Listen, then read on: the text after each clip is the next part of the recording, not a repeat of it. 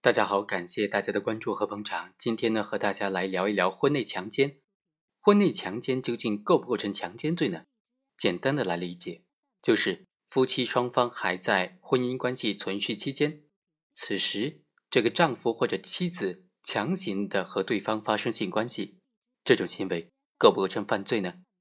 如果构成强奸罪的话，该是处于哪个量刑档次的幅度呢？我们首先来看一下法条，刑法第二百三十六条，强奸罪指的就是以暴力、胁迫或者其他手段强奸妇女的行为，基本的量刑档次是三年以上十年以下。那如果说强奸致被害人重伤、死亡或者造成其他严重后果，也或者说是轮奸等等有其他的几种加重情节的话，就可以判处十年以上有期徒刑、无期徒刑，甚至死刑。好，我们来看看今天这个婚内强奸的案例。白某和姚某婚后感情就不好，多次发生口角。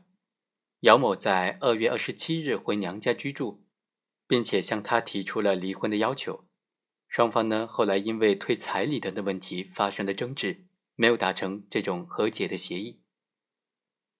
又过了几天，白某到姚某家中找到他的这个妻子索要彩礼。找到他的娘家人索回彩礼，趁机呢强行和这个准备离婚的姚某发生了性关系。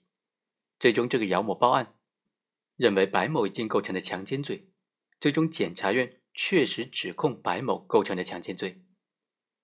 法院认为啊，白某在和姚某的婚姻关系存续期间，以强制的手段强行的和姚某发生性关系的行为，不构成强奸罪。因为婚姻状况呢，它是确定是否构成强奸罪当中违背妇女意志的一个重要的法律依据。双方自愿登记结婚，这就是对同居和性生活的法律承诺。同样的道理，如果是非法婚姻关系，或者是已经进入离婚诉讼程序当中，那么婚姻关系实际上就已经处在了不确定的状态了。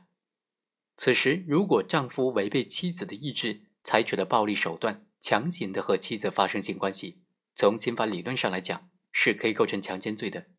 而本案当中，白某和杨某的婚姻关系当时是合法有效的，所以不构成强奸罪。好，以上就是本期的全部内容，我们下期再会。